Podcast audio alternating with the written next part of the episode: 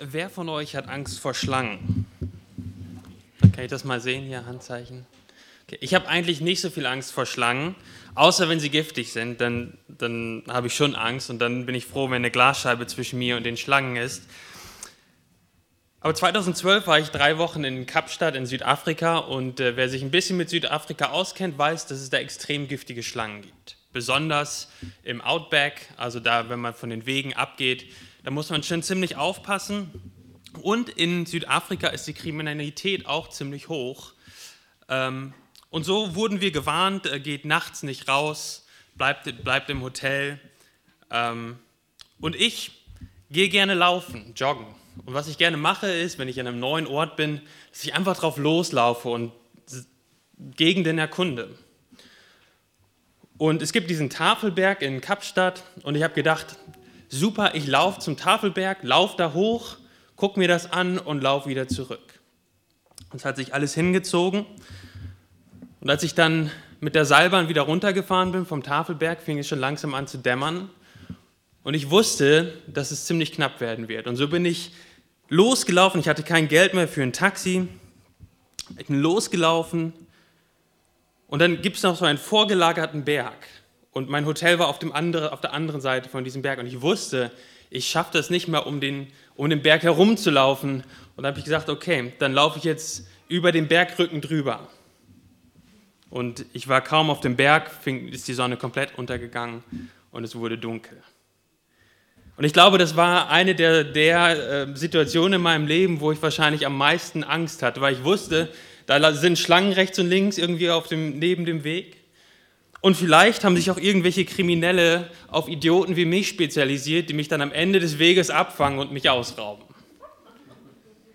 Und so bin ich gerannt wie so ein Blöder. Und dann kam mir sogar noch eine dunkle, dunkle Gestalt auf dem Weg entgegen. Ich dachte, okay, jetzt ist vorbei. Aber es war dann ein Parkranger, der dann nochmal wahrscheinlich geguckt hat, ob es da noch Leute gibt, die zurückgeblieben sind. Aber ich war in einer Situation in meinem Leben, wo ich gedacht habe, wenn es jetzt dumm läuft, dann kann das ganz schön böse enden. Und es gab kein Zurück. Ich konnte nicht mehr zurückrennen. Ich musste jetzt in der Dunkelheit über diesen Berg bis zum Hotel, ohne von einer Schlange gebissen zu werden oder von irgendwelchen Kriminellen ausgeraubt zu werden. Und heute in unserem Text geht es auch um eine solche Situation, in der sich die Jünger und Jesus begeben haben und es gab keinen Weg mehr zurück. Sie konnten nicht einfach rückwärts wieder rausfahren. Sie kommen in diesen Sturm und die einzige Möglichkeit ist, weiter durch den Sturm zu fahren und lange genug am Leben zu bleiben. Und diesen dramatischen Bericht im Markus-Evangelium wollen wir gemeinsam lesen und, und dann darüber nachdenken, was uns das über Jesus lehrt. Weil wenn wir uns daran erinnern, die Evangelien sind ja geschrieben, damit wir Jesus besser kennenlernen. Also was können wir von Jesus lernen in diesem Bericht aus dem Markus-Evangelium über die Stillung des Sturms? Lasst uns gemeinsam lesen. Markus 4, die Verse 35 bis 41. Und an jenem Tag, als es Abend geworden war, sprach er zu ihnen, lasst uns hinüberfahren an das jenseitige Ufer. Und nachdem sie die Volksmenge entlassen hatten, nahmen sie ihn mit, wie er da in dem Schiff war. Es waren aber auch andere kleine Schiffe bei ihm. Und es erhob sich ein großer Sturm, und die Wellen schlugen in das Schiff, sodass es sich schon zu füllen begann. Und er war hinten auf dem Schiff und schlief auf einem Kissen. Und sie weckten ihn auf und sprachen zu ihm, Meister, kümmert es dich nicht, dass wir umkommen?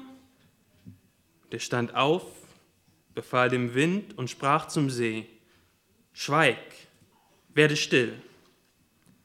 Da legte sich der Wind und es entstand eine große Stille. Und er sprach zu ihnen, was seid ihr so furchtsam? Wie, habt ihr keinen Glauben? Und sie gerieten in große Furcht und sprachen zueinander, wer ist denn dieser, dass auch der Wind und der See ihm gehorsam sind?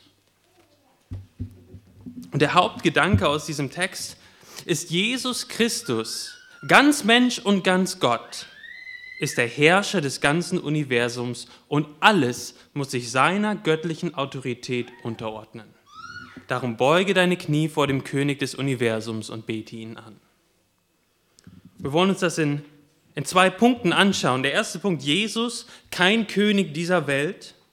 Und zweitens, Jesus, der König des Universums.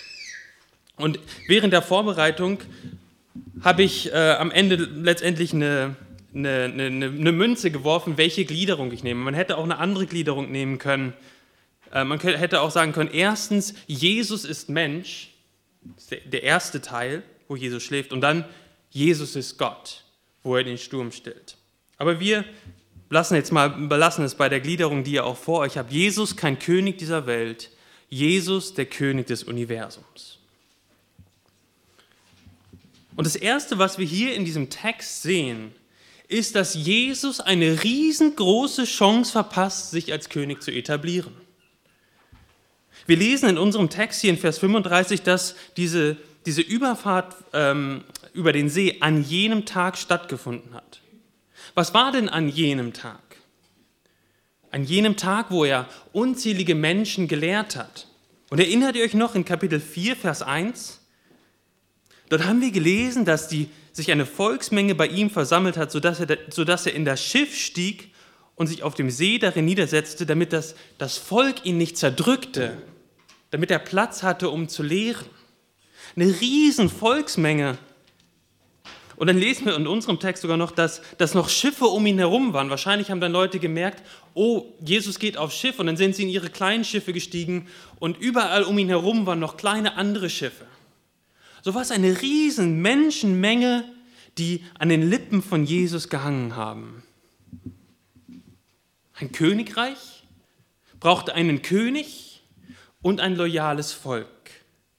Jesus ist da, der König, und da waren loyale Menschen, die von ihm begeistert waren.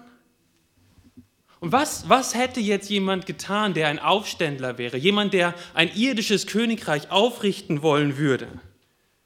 Er hätte wahrscheinlich gesagt, die kriegstauglichen Männer, ihr kommt mal hierher. Und er hätte den allen anderen gesagt, dass sie doch noch mehr Menschen rekrutieren sollten und dann wären sie gemeinsam auf Jerusalem zumarschiert und hätten versucht, die Römer zu überwinden. Was für eine Möglichkeit, die Jesus hier liegen lässt, was für eine Chance, die er liegen lässt, wenn er dann sagt, lasst uns hinüberfahren an das jenseitige Ufer. Es ist interessant, wir werden noch ein paar solche Seeüberfahrten begegnen. Eine andere Seeüberfahrt passiert direkt nach der Speisung der 5000. Und erinnert ihr euch an die Speisung der 5000? Wie viele Leute sind da? Ja, 5000 sagst du, aber im Text steht 5000 Männer. Warum, warum stellt der, die Evangelienschreiber, warum stellen die das so heraus bei der Speisung der 5000, dass es 5000 Männer waren? Nun, 5000 Männer wären 5000 Mensch, Männer gewesen, die mit, dem, mit den Waffen in ihren Händen auf Jerusalem hätten zugehen können. Und in, in, auch nach der Speisung der 5000 sagt Jesus, ich fahre jetzt auf die andere Seite vom See und lass wieder eine Chance liegen. Und hier sagt Jesus, lasst uns hinüberfahren an das jenseitige Ufer. Und interessant, in Vers 36, ich weiß nicht, wem das aufgefallen ist, dort lesen wir, ähm, nachdem er die Volksmenge entlassen hatten, nahmen sie ihn, wie er da im Schiff war. Ja, Jesus ist gar nicht mehr an Land gegangen, sondern die sind wahrscheinlich mit einem anderen Boot gekommen, haben Jesus aus seinem Schiff, wo er gelehrt hat, rausgenommen und sind dann direkt über den See gefahren. Jesus ist kein König dieser Welt. Jesus hatte einen Auftrag vom Vater wir lesen das dann nachher in Kapitel 10, Vers 45, warum Jesus gekommen ist. Dort lesen wir, denn auch der Sohn des Menschen ist nicht gekommen, um sich dienen zu lassen, sondern zu dienen und sein Leben zu geben als Lösegeld für viele. Sein Königreich ist nicht von dieser Welt. Und er ist nicht bereit, irgendwelche faulen Kompromisse einzugehen. Ja, er, er hätte eine jubelnde Menge haben können. Aber dann wäre er von dem Weg abgewichen, das wahre Königreich, das wahre Reich Gottes weiterzubauen. Jesus, so haben wir gelesen in Kapitel 1, war gekommen, um das Evangelium vom Reich Gottes zu verkündigen. Und er hat gerufen und verkündigt, die Zeit ist erfüllt und das Reich Gottes ist nahe. Tut Buße und glaubt an das Evangelium. Ich glaube, da ist schon etwas, was wir für uns auch lernen können. Unsere Mission als Christen und auch als Gemeinde ist definiert durch die Mission von Jesus. Wir, wir müssen lernen, den Auftrag Gottes zu befolgen und nicht faule Kompromisse einzugehen, um kurzfristige Erfolge zu verbuchen. Wir müssen wie Jesus das Evangelium verkündigen. Und unser Maßstab von Erfolg sind nicht die Massen oder die Menschenmengen, die uns nachfolgen oder auch hier in die Gemeinde kommen, sondern der Maßstab ist, ob wir dem, was, was Gottes Auftrag ist, an uns ist, treu sind. Unsere Botschaft, die wir verkündigen, die christliche Botschaft, ist eine Verkündigung, dessen letztendliche Vollendung nicht hier auf der Erde stattfindet. Genauso wie bei Jesus. Es geht nicht um ein irdisches Königreich, sondern um ein himmlisches Königreich. Und wie bekommt man Massen von Menschen die in, in die Gemeinde oberflächlich? wenn wir eine christliche Botschaft verkündigen, wo wir weniger von der Hoffnung im Himmel sprechen. Wenn alles, was Gott tut, im Hier und Jetzt ist, willst du mehr Erfolg in deinem Leben, mehr Freude, mehr Zufriedenheit, mehr Annahme, mehr Wärme, ein erfüllteres Leben, dann vertraue Gott und dein Leben wird besser.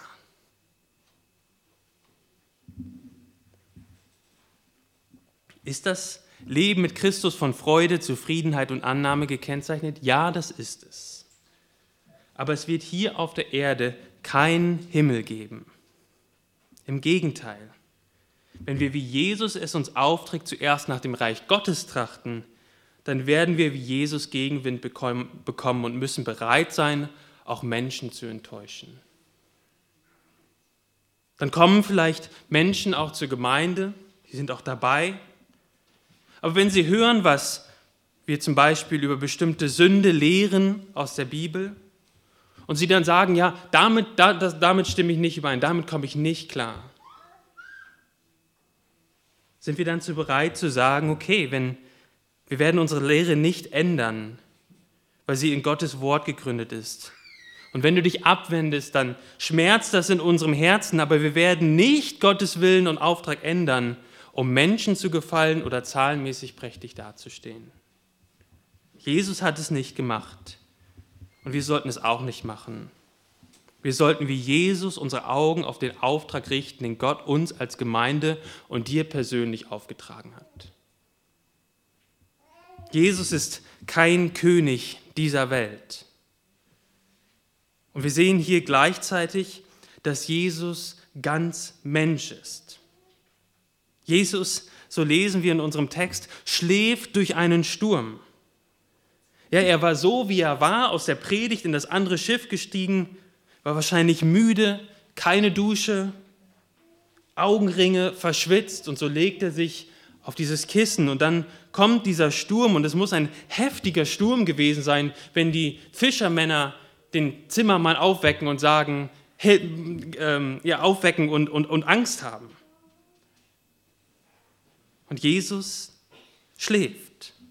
Jesus ist ein, ein Mensch, der schläft. Aber er schläft auch wie ein Mensch, der die Versprechen Gottes kannte und den Versprechen Gottes geglaubt hat. Schlaf inmitten vom Sturm. Warum konnte Jesus schlafen und war nicht, war nicht so wie die Jünger total aufgeregt? Er konnte schlafen, weil er Gottes Versprechen kannte. Er kannte seine Mission. Er wusste, dass dieser Sturm nicht das Ende seines Lebens sein wird. Und so ist er ruhig inmitten von dem Sturm. Das können wir uns als Vorbild nehmen. Jesus, unser Vorbild als der perfekte Mensch, ihm können wir nachahmen. Wie können wir diese Ruhe haben, die Jesus hier ausgestrahlt hat, wenn die Wellen in unserem Leben brechen? Und wenn das Boot unseres Lebens sich langsam mit Wasser füllt und wir anfangen zu sinken, wie können wir dann abends im Bett liegen und noch schlafen? Oder was ermutigt uns morgens aus dem Bett wieder aufzustehen und weiterzumachen? So wie Jesus müssen wir die Versprechen und die große Geschichte Gottes mit dieser Welt kennen. Es gibt absolut nichts in unserem Leben, das die Versprechen Gottes oder die Pläne Gottes ins Wanken bringen kann. Und wenn du zu ihm gehörst, dann bist du sein Kind und als sein Kind wird er dich durchtragen. Nicht unbedingt bewahren, nicht vor allen Dingen bewahren, aber er wird dich durchtragen bis zum Ende. Das heißt nicht, dass wir nie schwierige Dinge in unserem Leben erleben werden. Wenn das ein christlicher Prediger verkündigt und das Versprechen macht, dann lügt er.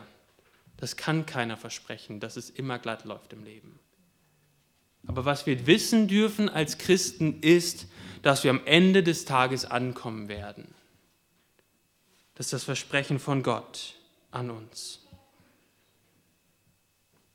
Und so haben wir gesehen, dass Jesus nicht ist wie die anderen Könige auf der Erde. Er greift nicht nach der Macht, wie sie es tun würden. Wir haben gesehen, dass er ganz Mensch ist und als Mensch lebt er im vollen Vertrauen auf Gott. Und jetzt im zweiten Teil des Textes lernen wir, dass Jesus tatsächlich ein König ist, tatsächlich ein Herrscher ist, aber nicht ein irdischer Herrscher, sondern ein Herrscher über das ganze Universum. Ja, er ist Gott. Wir lesen in unserem Text, wie die Jünger ihn jetzt aufwecken mitten im Sturm und sie kommen mit diesen Worten, die sehr vorwurfsvoll klingen. In Vers 37 und 38, Vers 38 lesen wir dann am Ende, Meister, kümmert es dich nicht, dass wir umkommen. Man sieht hier schon, dass ihre Furcht einen gewissen Glaubensmangel offenbaren. Jesus, eigentlich haben wir gedacht, dass du dich doch um uns kümmerst, aber jetzt schläfst du und wir gehen unter. Kümmerst du dich nicht um, um uns? Aber Jesus hat alles unter Kontrolle. Er stand auf in Vers 39 und er spricht direkt zu dem Wind und dem See und er befiehlt ihnen, schweig, werde still. Und der See und der Wind beugt sich dem Befehl von Jesus und es wird still. Welcher Mensch wacht mitten in einem Sturm auf und spricht zu dem Sturm und den Wellen still? Vielleicht ein, ein Hochstapler und ein Irrer. Jemand, der nicht ganz klar ist im Kopf, der macht das vielleicht. Aber ein Hochstapler oder Irrer kann alles Mögliche sagen und von sich denken. Am Ende des Tages wird der Wind und die See nicht auf ihn hören. Aber Jesus ist kein Irrer oder Hochstapler. Jesus spricht zum Wind und er spricht zum See. Und wenn dieser Mensch Jesus spricht, dann beugt sich die ganze Natur und gehorcht ihm. Der Wind und der See muss sich beugen. Wer ist dieser Jesus? Dieser Jesus ist ganz Mensch und gleichzeitig ist dieser Jesus ganz Gott, dem das ganze Universum zuhören muss und ihm gehorchen muss. Die Bibel lehrt uns, dass Jesus die, die zweite Person des einen Gottes ist. Die, die Bibel lehrt uns, es gibt nur einen Gott, aber dieser Gott ist Vater, Sohn und Heiliger Geist. Es sind nicht drei verschiedene Götter im Sinne von, dass es da den Gott Jesus gibt und den Gott Vater und den Gott den Heiligen Geist. Und es ist auch nicht so, dass Gott verschiedene Masken aufsetzt. Im Sinne von, jetzt bin ich der Vater, jetzt bin ich der Sohn, jetzt bin ich der Heilige Geist. Es ist dieses Geheimnis, dass wir einen dreieinigen Gott haben. Und Jesus, die zweite Person der Dreieinigkeit, so lesen wir im Kolosserbrief, er hat alles geschaffen. Alles, was wir sehen, hat dieser Jesus, den wir hier in unserem, in unserem Bericht vom, von der Stillung des Sturms lesen, dieser Jesus hat alles geschaffen, was wir sehen. Und der Kolosserbrief sagt uns nicht nur, dass er alles geschaffen hat, er sagt auch, für ihn wurde alles geschaffen. Das heißt, alles, was wir sehen, dient letztendlich zum Lobpreis für Jesus. Alles ist für ihn geschaffen. Und alles hat seinen Bestand in ihm. Jeder Atemzug, den du und ich tun, den tun wir nur, weil Jesus das Universum zusammenhält. Das ist dieser Jesus. Und dieser Jesus hat neben seiner göttlichen Natur noch eine menschliche Natur angenommen. Das lesen wir in Philippa 2. Und so ist Jesus Christus ganz Mensch und ganz Gott. Und Jesus stellt sich dort im Boot, umgeben von den Blitzen und von den Wolken und von dem Getöse und sagt im übertragenen Sinne, ich bin dein Herr, lieber Wind. Ich bin dein Herr, lieber See. Ich habe dich geschaffen Du existierst, damit ich Ehre bekomme. Und dich gibt es überhaupt noch, weil ich dich erhalte. Nun schweige. Und die See schweigt und der Wind hört auf zu wehen. Jesus ist ganz Mensch und ganz Gott. Er ist der Herrscher, der König des ganzen Universums. Alles ist durch ihn geschaffen und für ihn geschaffen und alles hat seinen Bestand in ihm. Und weil Jesus ganz Mensch und ganz Gott ist, kann er auch für unsere Sünden bezahlen. Wäre er nur ein einfacher Mensch gewesen, wie du und ich, wie könnte jemand dann die Sünde der Welt tragen? Und wenn er kein Mensch gewesen wäre, sondern nur Gott, wie könnte er sich dann mit unseren Sünden so identifizieren, dass er für unsere Sünden stellvertretend bezahlen kann? Nur, nur der Gottmensch Jesus konnte das tun. Weil er beides ist, kann er auch vollkommen für alle Menschen die Sünden vergeben, die auf ihn vertrauen. Auch für dich. Jesus ist kein König wie die anderen Könige auf der Erde. Er ist der König des Universums. Dieser Jesus hier im Schiff, umgeben von zwölf Personen, von seinen Jüngern, er hatte keinen Thron auf der Erde. Und doch lesen wir in Kolosser, thront er über alle Könige der Erde. Er ist der Schöpfer und der Halter aller Throne. Jesus hatte nur eine ganz kleine Gefolgschaft auf der Erde. Und doch wissen wir, dass sich einmal jeder Mensch vor ihm verantworten muss. Nur ein ganz paar Menschen sind im Laufe seines irdischen Lebens vor ihm niedergefallen und haben ihm den nötigen Respekt gezollt. Und doch werden sich einmal alle Knie vor ihm beugen müssen. Aber bevor das passieren wird, bevor sich alle Menschen, bevor alle Knie sich vor ihm beugen müssen, ähm, würden, müsste der König oder würde der König des Universums sich noch weiter demütigen. Es war ja schon Demütigung genug, dass Jesus als Gott Mensch wird. Man hätte ja gedacht, und so haben ja auch damals alle Leute gedacht, würde zumindest ein herausragender Mensch sein, blaues Blut haben, am Königshof aufwachsen. Weil Jesus seinen Thron beim Vater verlässt um Mensch zu werden, wurde in eine Futterkrippe geboren und gelegt, in einen stinkenden Stall. Aber selbst das war noch nicht genug. Jesus hat auf der Erde nie eine Krone bekommen wie ein echter König. Er hat stattdessen eine Dornenkrone bekommen, die seinen Kopf blutig gemacht hat. Sein Thron war auch nicht aus Gold und Elfenbein sondern bestand aus zwei rauen Holzbalken, auf denen er aufgehängt wurde. Und Jesus bekommt auch keinen teuren Wein zu trinken, wie es die Könige damals gemacht haben, sondern er bekommt einen Schwamm mit Essig zu trinken. Und die Botschaft, die über ihn ausgerufen wurde, war am Ende nicht Ehre sei dem König, sondern eine Spottbotschaft. Und alle Vorübergehenden haben nur mit dem Kopf geschüttelt Dort hängt der König des Universums an einem Kreuz mit der Überschrift in Hebräisch, Griechisch und Latein, damit sich alle über ihn lustig machen können. Jesus, der Nazarener, der König der Juden. Und anstatt dass der König des Universums Befehle gibt, befehlen die vorübergehenden Leute herablassend und kopfschüttelnd, komm, steige doch herab vom Kreuz, wenn du so toll und mächtig bist. Jesus der Gott Mensch stirbt als König des Universums an einem römischen Kreuz. Was für ein komischer König. Ihm gehörte alles, und wenn schon der Wind und die Wellen ihm gehorchen, er Kranke gesund machen kann, Brot vermehren kann, wie viel mehr könnte er dann vom Kreuz steigen, seine Wunden heilen und allen zeigen, was für ein König er ist?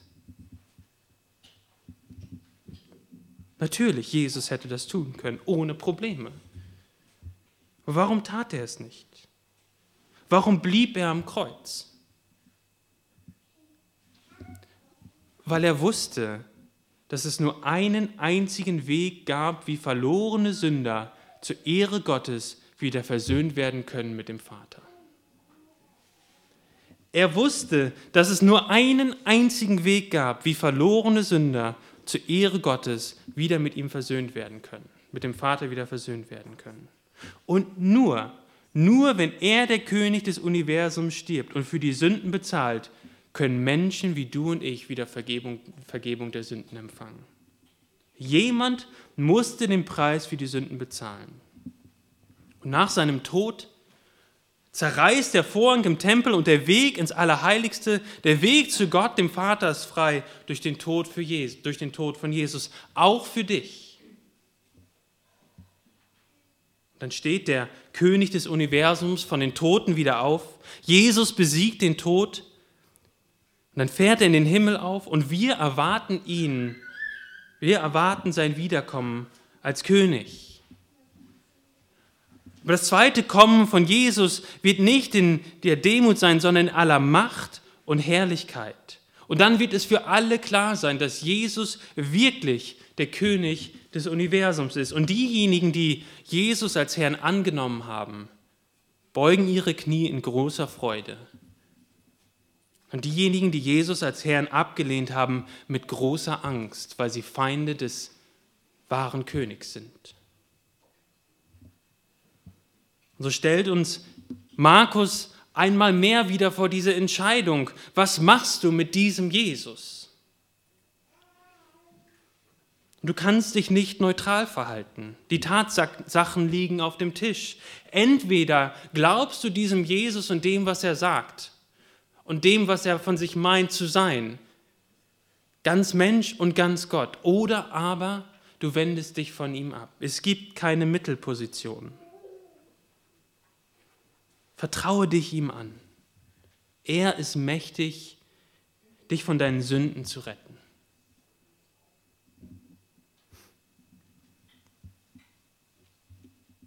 Und dann zum Schluss lesen wir in Versen 40 bis 41, diesen liebevollen Vorwurf an die Jünger von Jesus. Dort lesen wir ähm, in der Schlachterübersetzung, was seid ihr so furchtsam, wie habt ihr keinen Glauben? Andere Übersetzung macht es noch ein bisschen deutlicher und sagt, habt ihr immer noch keinen Glauben? Habt ihr immer noch keinen Glauben? Eigentlich sollten die Jünger schon viel weiter sein. Was hatten sie denn schon alles gesehen? Heilungen, Dämonenaustreibungen. Sie sollten eigentlich keine Angst mehr haben in dem Sturm, weil sie eigentlich hätten wissen sollen, wer da mit ihnen im Boot ist. Ein bisschen so wie die Geschichte aus dem Alten Testament mit Elisa und seinem, und seinem, seinem Knecht.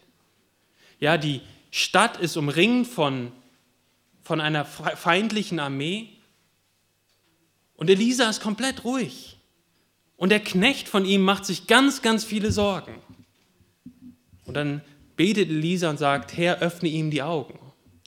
Und dann sieht auch dieser Knecht auf einmal die feurigen Heere des Herrn um die Stadt herum. Und eigentlich hätten die Jünger in diesem Sturm klar sehen sollen, wer dieser Jesus eigentlich ist. Aber die Jünger wussten es nicht so klar und Jesus konfrontiert sie. Wie habt ihr keinen Glauben? Aber das Interessante ist ja, dass sie am Ende des Textes in Vers 41 mit großer Furcht dastehen und dann zueinander sagen, wer ist denn dieser, dass auch der Wind und der See ihm gehorsam sind? Sie beginnen zu ahnen, wen sie hier vor sich haben. Ihre Reaktion zeigt, dass sie etwas mehr verstanden haben, was hier vor sich geht. Nicht alles, aber etwas mehr, dass jemand hier mit ihnen ist, dass Jesus jemand ist, der so viel größer ist, als sie vorher gedacht haben. Sie kannten die Texte aus dem Alten Testament gut, auch den Psalm, den wir eben gehört haben in der, in der Einleitung, Psalm 89, wo Gott beschrieben wird als derjenige, der die Stürme stillt. Und jetzt steht hier jemand und stillt die Stürme. Sie fürchten sich, weil sie in diesem Moment merken oder sehen, wie der Vorhang für eine kurze Zeit weggenommen wird. Und sie erkennen, wer, wen sie hier vor sich haben.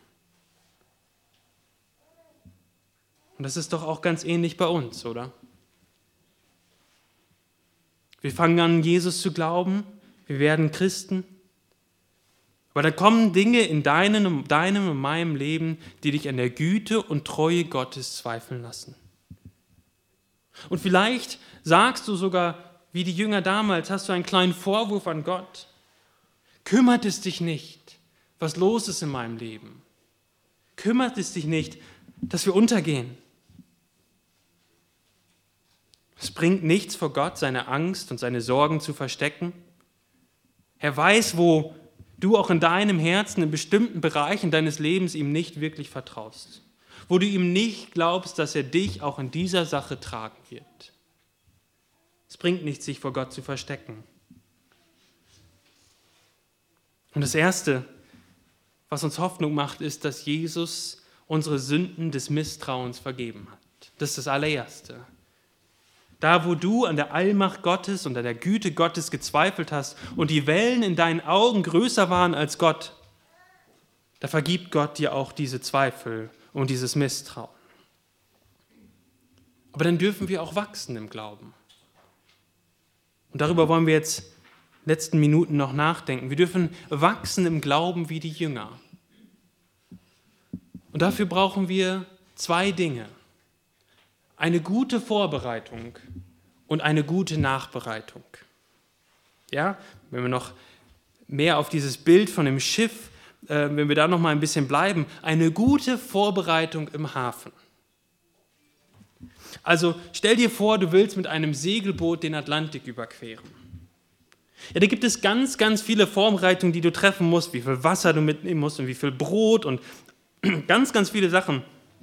Aber eine Sache ist extrem wichtig. Du musst das richtige Schiff auswählen.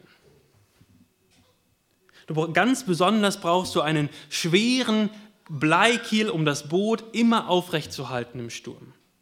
Ja, eine kleine Jolle oder ein Optimist, wie man hier vom, vom Aasee kennt, mit dem würde ich nicht über den Atlantik fahren. Und so ist das auch in unserem Leben. Dieses Leben ist angsteinflößend. Und in diesem Leben wirst du noch den einen oder anderen Sturm begegnen. Bereite dich entsprechend darauf vor. Gibt es Bereiche in deinem Leben, in denen du, wenn du ehrlich bist, Gott nicht wirklich vertraust?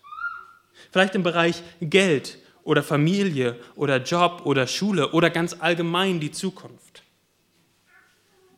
Fange an, konkret darüber nachzudenken, was dir Sorgen macht und wende die Versprechen von Jesus auf diese Sorgen an. Und meistens sind diese Sorgen ja sogar reale Sorgen. Und es ist gut, dass du dir darüber Gedanken machst. Ja, es wäre komisch, wenn wir uns, uns keine Gedanken machen würde, würden, wenn die Hälfte der Stellen in meinem Unternehmen abgebaut wären. Es wäre sogar unverantwortlich, nicht zu überlegen, wie man im Falle der Fälle seine Familie weiter ernähren kann. Aber du musst dann in diesen Gedanken immer die ganze Wahrheit mit einbeziehen.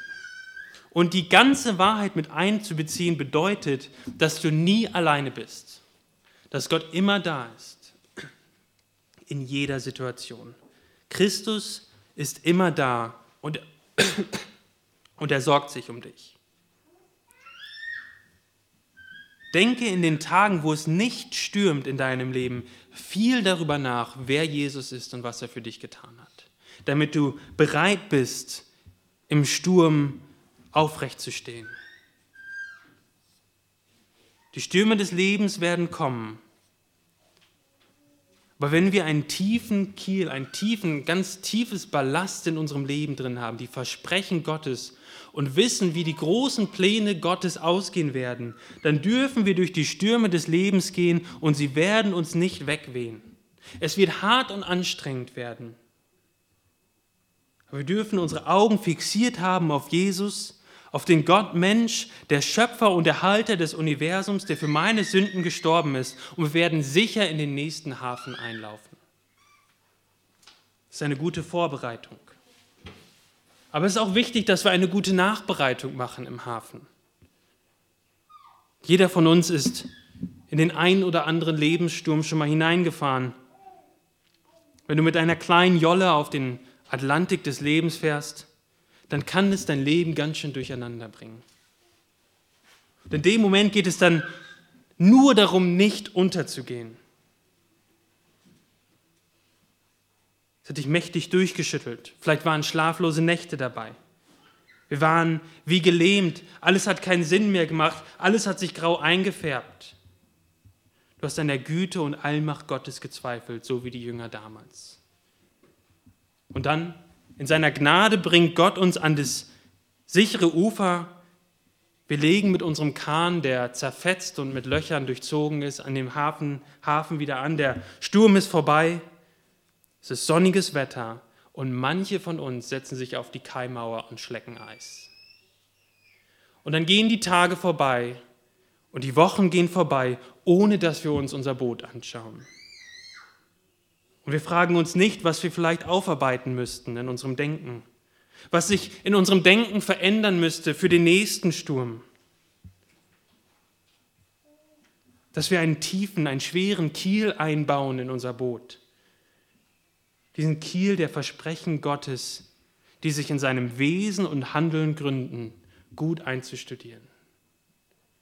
So eine gute Vorbereitung, aber auch immer eine gute Nachbereitung.